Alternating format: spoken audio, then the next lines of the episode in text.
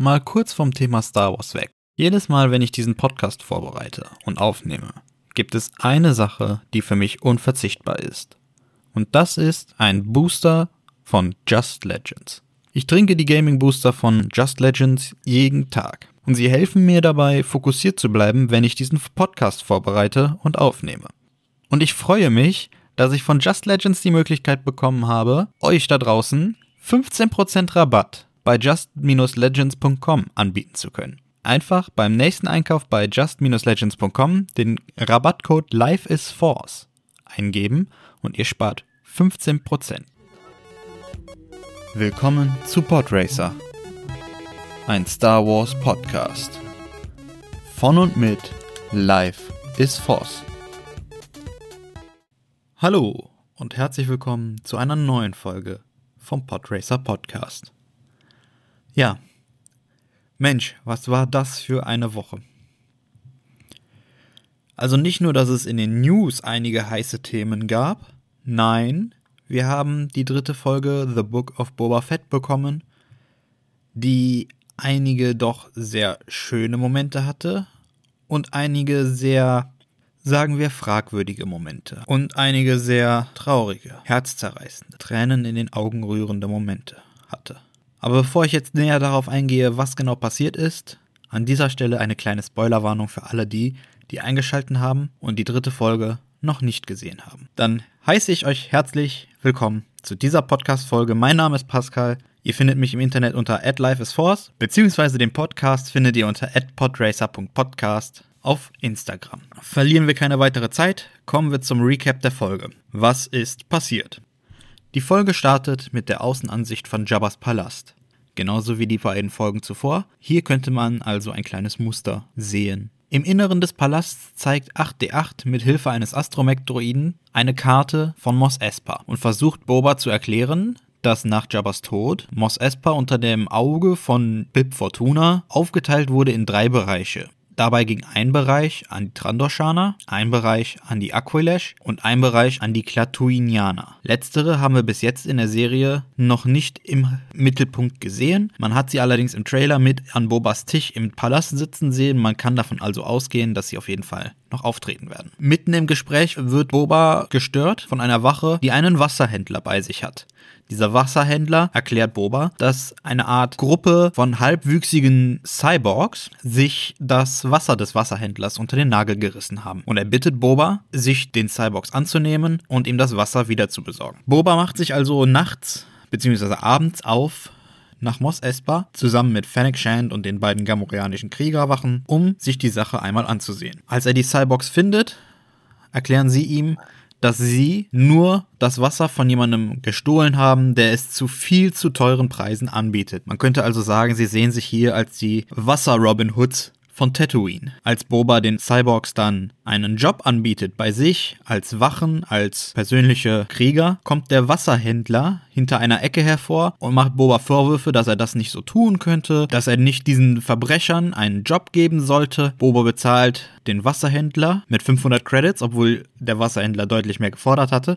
Und Boba geht mit den Cyborgs und Fennec Shand und den Gamorreanern zurück zum Palast. Als nächstes sehen wir, wie Boba im Bagdad-Tank liegt. Und wir alle wissen, wenn wir sehen, dass Boba im Bagdad-Tank liegt, bedeutet das Flashback. Wir kommen zurück in die Zeit, als Boba bei den Tusken lebte. Boba machte sich dort mit einem Banta auf, um das Schutzgeld vom Pike-Syndikat einzufordern. Dabei begibt sich Boba nach Mos Eisley. In Mos Eisley angekommen, spricht er mit den Pikes, die ihm erklären, dass sie bereits Schutzgeld an die Kintan-Schreiter zahlen.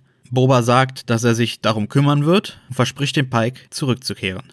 Auf dem Weg, um die Kintan-Schreiter aufzusuchen, sieht Boba Rauchwolken aus der Richtung, in der das Camp der Tusken lag. Boba macht sich auf in Richtung des Rauchs und findet das Lager der Tusken abgebrannt, mit Leichen übersät auf.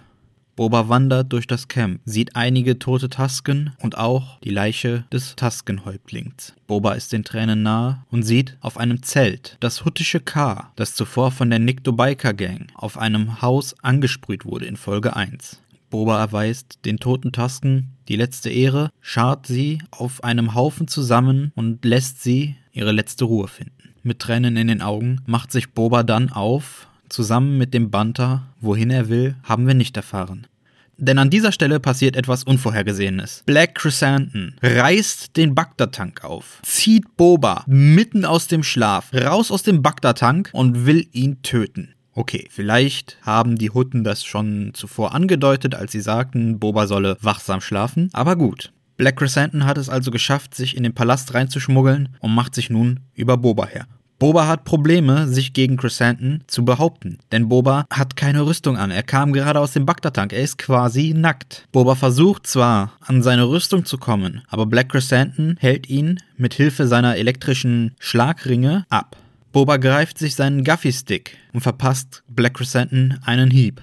Den Black Chrysanthemum aber sehr gut wegsteckt. Black Chrysanthemum schafft es, Boba in die Mangel zu nehmen, umarmt ihn und drückt zu.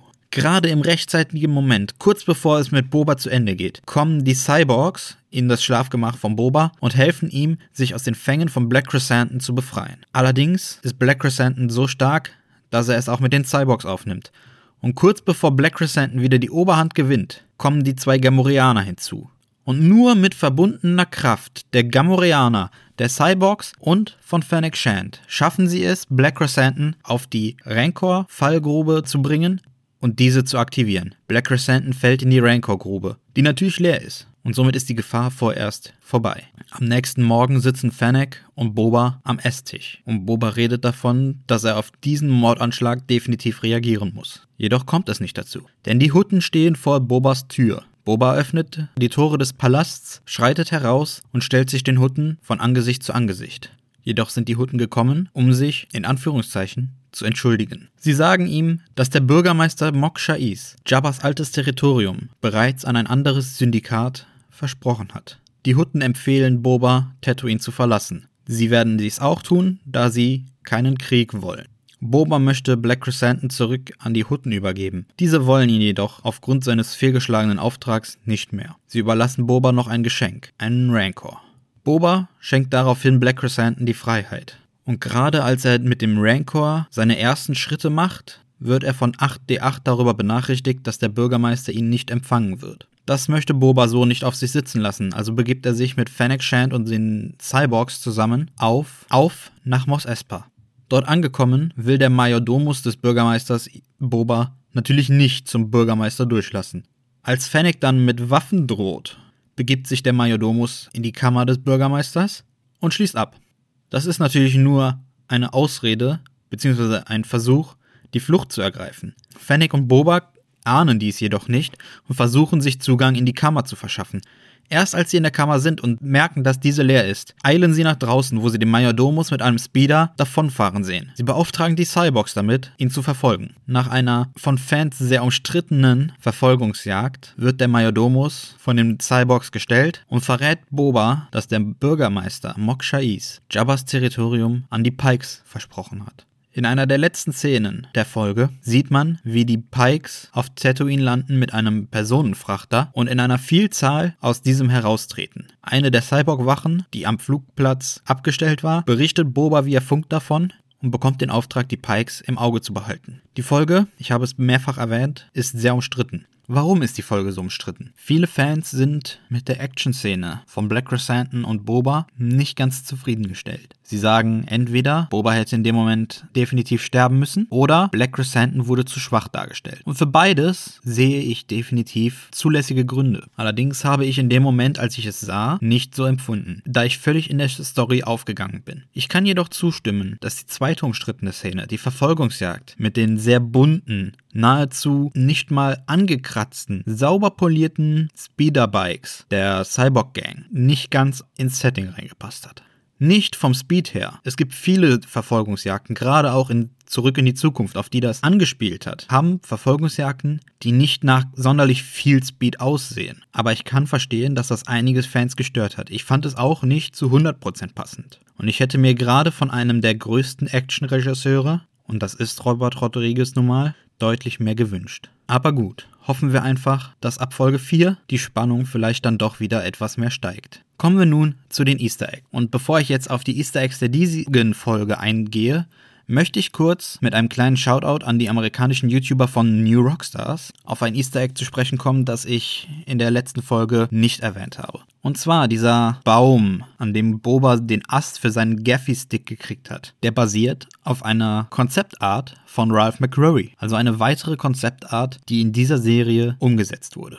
Aber das ist nicht die einzige Konzeptart, über die ich jetzt reden möchte. Denn Während der besagten Verfolgungsszene, über die wir gerade eben geredet haben, gab es eine Szene, in der zwei Leute ein Bild getragen haben, durch das einer der Cyborgs mit seinem Speed Moped ich nenne es jetzt einfach mal so, durchgesaust ist. Ähnlich wie in beliebten Slapstick-Comedy-Einlagen Leute gern mal durch eine Glasscheibe durchfahren. Ja, es handelte sich dabei um eine Konzeptart von Ralph McCurry zu Rückkehr der Jedi-Ritter mit Jabba, Salacious Crumb, Bib Fortuna und Boba Fett im Thronsaal von Jabba in seinem Palast. Luke Skywalker wurde auf diesem Konzeptart jedoch für die Serie als Bild rausretuschiert. Auf der originalen Konzeptart sieht man ihn, in der Serie sieht man ihn auf dem Bild an der Stelle nicht. Aber kommen wir nun zu weiteren Easter Eggs, bevor wir uns daran aufhängen. Und zwar haben wir vorhin über das huttische K auf dem Zelt, auf dem abgebrannten Lagerplatz der Tusken geredet. Dieses huttische K steht für die Kintan-Schreiter. Denn Kintan ist die Heimatwelt der Nikto. Somit wissen wir also, die Nikto Biker Gang sprüht dieses K mit einem spezifischen Grund an die Wände. Sie markieren damit ihr Revier. Und dieses K steht tatsächlich für ein K, für Kintan. Ich hoffe jedoch, dass wir in der nächsten Folge doch deutlich mehr zu den Nikto-Bikern sehen, ähnlich wie wir diese Folge noch mehr vom Black Chrysanthemum gesehen haben. Wo wir doch gerade bei Black Chrysanthemum sind. Black Chrysanthemum zog Boba ja aus dem Bagdad-Tank. Ist euch eigentlich aufgefallen, dass der Bagdad-Tank dasselbe Geräusch macht wie Han Solo, der aus Carbonit aufgetaut wird? Wir haben natürlich auch den Crash vom Majordomus in die Mylurons. Die Mylurons sind dabei definitiv ein Verweis auf Star Wars Rebels und dieser Crash an sich eine Anspielung auf Zurück in die Zukunft. Dort hatte Biff einen Crash, der genau so aussah, nachdem sie vorher eine doch sehr ähnliche Verfolgungsjagd hatten. Wusstet ihr, dass die Szenen mit dem Tusken Camp alle auf einem Parkplatz gedreht wurden? Aber kommen wir nun zu der Szene mit dem Rancor. Ihr erinnert euch vielleicht daran, dass Boba sich den Rancor angesehen hat und Danny Trejo also der, die Person, die den ja, Rancor-Meister gespielt hat, gesagt hat, dass einst die Hexen von Datumir, also die Nachtschwestern, einst auf Rancors geritten haben soll. Und Boba sagt ziemlich zügig, dass er das auch möchte und dass er schon auf deutlich größeren geritten ist. Das ist natürlich eine Anspielung auf das Star Wars Holiday Special, wo Boba in einer Art zum Kanon gehörenden Zeichentrick-Ausschnitt auf einem, ja, dinosaurierartigen Wesen geritten ist. Diesen Ausschnitt aus dem Holiday Special findet ihr übrigens auch auf Disney Plus. Aber das ist nicht nur die einzige Anspielung. Nein, wir haben hier auch eine Anspielung auf Omega, also den weiblichen äh, Klon Django Fats, der ebenfalls nicht genetisch verändert wurde, denn sie ritt in einer der Folgen in The Bad Batch Staffel 1 ebenfalls auf einem noch sehr jungen Rancor. An dieser Stelle kurz eine Frage an euch. Denkt ihr, Boba Fett wird noch in der ersten Staffel auf einem Rancor reiten? Was denkt ihr? Lasst mir eure Antworten gerne auf Instagram an podracer.podcast zukommen. Egal ob als Nachricht oder als Kommentar. Danny Trejo hat dabei übrigens wieder eine Art kleinen Fun Fact, denn er arbeitet in fast jedem Projekt, das Robert Rodriguez anfasst, mit. Also in fast jedem Projekt von Robert Rodriguez steht Danny Trejo auch in irgendeiner Form vor der Kamera. Im Übrigen, ist euch aufgefallen, als Boba auf dem Banter reitend nach Mos Eisley eingeritten ist und die Helme der Stormtrooper auf die Pfähle gesteckt wurden, ist euch aufgefallen, dass im Hintergrund Pelimoto vorbeigelaufen ist? Mir ist das tatsächlich beim ersten Sehen der Folge schon aufgefallen und ich habe mich sehr gefreut, diese kleine Referenz zur Hauptserie The Mandalorian gesehen zu haben. Ob es notwendig war oder nicht, sei dahingestellt, aber ich finde es schön, dass die Werke, aus denen The Book of Boba Fett entstanden ist, irgendwie referenziert werden. Denn das sorgt dafür, dass die Serien auch miteinander verknüpft sind. Ach so, und wusstet ihr eigentlich, der Spinnendroide ganz am Anfang der Folge, so einen hat man damals in Rückkehr der Jedi-Ritter gesehen, als C3PO und R2D2 an die Tore von Jabba geklopft haben und reingelassen wurden, läuft ein ähnlicher Roboter, nur deutlich näher an der Kamera und dementsprechend auch deutlich größer, hinten am Tor entlang. Im Übrigen, diese Roboter tragen zumindest in Legends, also im nicht mehr länger zum Kanon gehörenden Teil von Star Wars, die Hirne von Bomaren-Mönchen mit sich. Bomar-Mönche haben im Kanon aber auf jeden Fall existiert. Sie wurden damals im Star Wars The Clone Wars Kinofilm erwähnt. Ob sie trotzdem, wie in Legends, ihre Gehirne in diese Gefäße, die an den Spinnen hängen, transferiert haben, wissen wir nicht. Die Möglichkeit besteht jedoch. Mal eine andere Frage. Ist euch eigentlich aufgefallen, dass Wasser immer wieder zur Sprache kommt in der Serie? Sei es in Form und Weise durch die Wasserfarmer, den Wasserhändler oder aber dadurch, dass immer wieder angesprochen wird, dass Tatooine selbst mal ein von Wasser bedeckter Planet gewesen ist, ähnlich wie Kamino. Und auch Kamino mit seinen riesengroßen Wasserflächen immer wieder mal erwähnt wird was denkt ihr? Hat Wasser in der Serie irgendeine symbolische Bedeutung? Werden wir am Ende der Serie darüber schlauer sein? Da hilft nur abwarten. Apropos Wasser, kommen wir doch zu den fischartigen Wesen, die sich die Pikes nennen das Symbol in dem Flashback nach Moss Eisley auf der Robe des Pike-Abgeordneten, mit dem Boba spricht. Ist euch eigentlich aufgefallen, dass das so eine Art Mischung aus dem Pike-Symbol aus Star Wars The Clone Wars und dem Symbol von Crimson Dawn, also des Verbrechersyndikats, das von Darth Maul gegründet wurde, dass dieses Symbol eine Art Mischung aus diesen beiden Symbolen ist? Ob da wohl vielleicht eine Brücke geschlagen wird? Da müssen wir wohl abwarten. Auch ob vielleicht Crimson Dawn oder sogar Kira im selben Atemzug in der Serie auftauchen werden, können wir jetzt nur vermuten. Und der letzte Fun Fact für die heutige Folge: Der Moment, als der Majordomus des Bürgermeisters in die Mylurons reingecrashed ist und seinen Speeder neu starten wollte, hat ein sehr schönes kleines Easter Egg bzw. Fun Fact in sich. Das Geräusch, das dieser Speeder macht, als er nicht startet, ist dasselbe Geräusch, das der Millennium Falke macht, als er von Bespin startet und nicht in den Hyperraum springen kann. Gleichzeitig ist es auch dasselbe Geräusch, das der Podracer von Anakin Skywalker in Episode 1 macht, als er nicht startet. Dieses Geräusch stammt tatsächlich von alten Segelfliegern, die nicht anspringen. Ähnlich wie in Indiana Jones und der Tempel des Todes. Auch dort macht der Segelflieger exakt dieses Geräusch. Wir haben hier also wieder, ja, einen kleinen Fun-Fact, der sehr Han Solo-lastig ist. Was mich natürlich sehr freut, dadurch, dass Han Solo mein Lieblingscharakter in Star Wars ist. Lassen wir nun die Easter Eggs und Fun Facts hinter uns. Bevor wir zu den News kommen, möchte ich kurz ein bisschen darüber spekulieren, beziehungsweise ein paar Theorien in den Raum stellen, was ich denke, was noch so auf uns zukommen wird in den nächsten vier Folgen, nachdem wir diese Folge gesehen haben. Und zwar glaube ich, dass A. Black Chrysanthemum auf jeden Fall spätestens zum Staffelfinale nochmal zurückkommen wird und dann auf der Seite von Boba mitkämpft. B. Ich stelle die Theorie auf, dass in der Vergangenheit, also in den Flashbacks, die Pikes, die Niktos, darauf angesetzt haben, die Tusken zu töten. Also die Pikes haben praktisch die Kintan-Schreiter darauf angesetzt und bezahlt dafür, die Tusken zu töten. Des Weiteren glaube ich, dass die Tusken-Kämpferin, die Boba mit dem Gaffy-Stick trainiert hat, überlebt hat. Man sah ihre Leiche nicht, man sah auch nicht, dass Boba ihren Gaffy-Stab ins Feuer wirft. Ich glaube, dass Boba Fett noch in dieser Staffel einen Rancor reiten wird. Und to be honest, das fände ich deutlich besser als irgendeine Sänfte.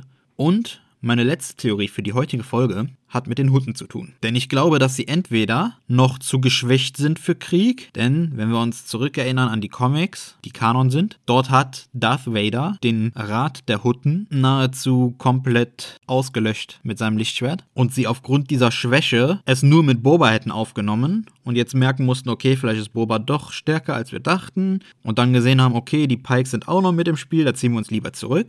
Oder die Hutten sind einfach ein faules Pack und lehnen sich generell zurück und warten darauf, dass sich die Pikes und Boba gegenseitig so sehr schwächen, dass die Hutten am Ende leichtes Spiel mit der, ja, mit dem Gewinner zwischen Boba und den Pikes haben werden und sich so das Territorium von Jabba zurückholen wollen. Bin mir nicht ganz sicher, zu welcher von beiden Sachen ich tendiere, deswegen stelle ich einfach mal beides mit in den Raum. Aber wie seht ihr das? Denkt ihr, die Hutten haben die Wahrheit gesagt? Denkt ihr, die Hutten spielen ein falsches Spiel? Denkt ihr, Boba wird noch in dieser Staffel einen Rancor reiten? Was sagt ihr? Haben die Pikes die Niktos dafür bezahlt, die Tusken zu töten? Glaubt ihr, Black Chrysanthemum wird nochmal zurückkehren? Und zu guter Letzt, glaubt ihr, dass ein Tuske aus dem Camp überlebt hat? Oder vielleicht mehr als ein Tuske? Lasst es mich gerne wissen. Ich bin sehr neugierig, wie ihr dazu steht. Gut. Kommen wir nun zum letzten Punkt auf meiner Liste. Den News der Woche. Und oh boy, da ist sehr viel spicy Stuff dabei. Glaubt mir. Wenn ihr es selber noch nicht mitbekommen habt, sperrt mal jetzt die Lauscher auf. Und zwar, die Leak-Seite Bespin Bulletin hat Anfang der Woche berichtet, dass die Dreharbeiten zur dritten Staffel von The Mandalorian nicht nach der Winterpause direkt wie geplant wieder aufgenommen wurde, sondern vorerst noch ein bisschen geruht hat.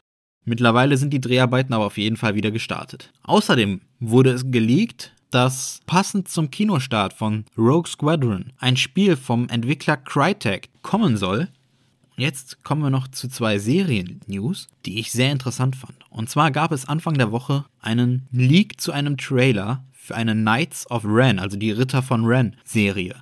Dieser Trailer sah unglaublich gut aus, auch wenn es nur ein Leak war. Und ob es ein richtiger Leak ist, also ob der Trailer tatsächlich echt ist, das wissen wir bis heute nicht. Aber wenn es kein echter sein sollte, dann ziehe ich meinen Hut vor der Person, die diesen Trailer erschaffen hat. Denn das sieht richtig, richtig gut aus. Also wer das gefaked hat, wenn es denn ein Fake ist, der sollte definitiv überlegen, ob er nicht vielleicht in die Filmbranche gehen sollte. Außerdem, That Hashtag Show hat berichtet, dass es wohl eine Bo-Katan-Serie bei Disney Plus geben soll. Und Ming-Na Wen, die Fennec Shand in The Mandalorian und The Book of Boba Fett spielt, hat diesen Beitrag retweetet und die Schauspielerin von Bo-Katan, also Katie Sackhoff, dabei markiert und gesagt, dass sie sich unglaublich darüber freut und diesen Tweet kurz danach auch wieder gelöscht. Was glaubt ihr? Wurde hier versehentlich eine Bo-Katan-Serie geleakt? Würdet ihr euch über eine Bo-Katan oder eine Knights of Ren Serie freuen? Oder sagt ihr euch lieber, die Story von Bo-Katan sollte lieber in The Mandalorian fortgeführt werden und es braucht nicht eine eigene Serie? Wie steht ihr zu den Knights of Ren? Sagt ihr, ihr braucht das nicht, weil sie in der Sequel-Trilogie schon nicht gerade so gut daherkamen? Oder würdet ihr euch über eine Knights of Ren Serie freuen? Wie immer, lasst es mich gerne wissen. Wir kommen jetzt zum Ende dieser Folge des Podcasts. Und auch hier nochmal die Bitte an euch. Wenn ihr diesen Podcast gerne hört, teilt ihn mit anderen Star Wars-Fans. Lasst mir Feedback da und abonniert kostenlos diesen Podcast. Außerdem könnt ihr mir natürlich auch gerne unter podracer.podcast auf Instagram folgen. Ich freue mich, dass ihr mir zugehört habt und wir sehen uns nächste Woche wieder. Bis dahin, möge die Macht mit euch sein. Das war Podracer, ein Star Wars Podcast von und mit Life is Force.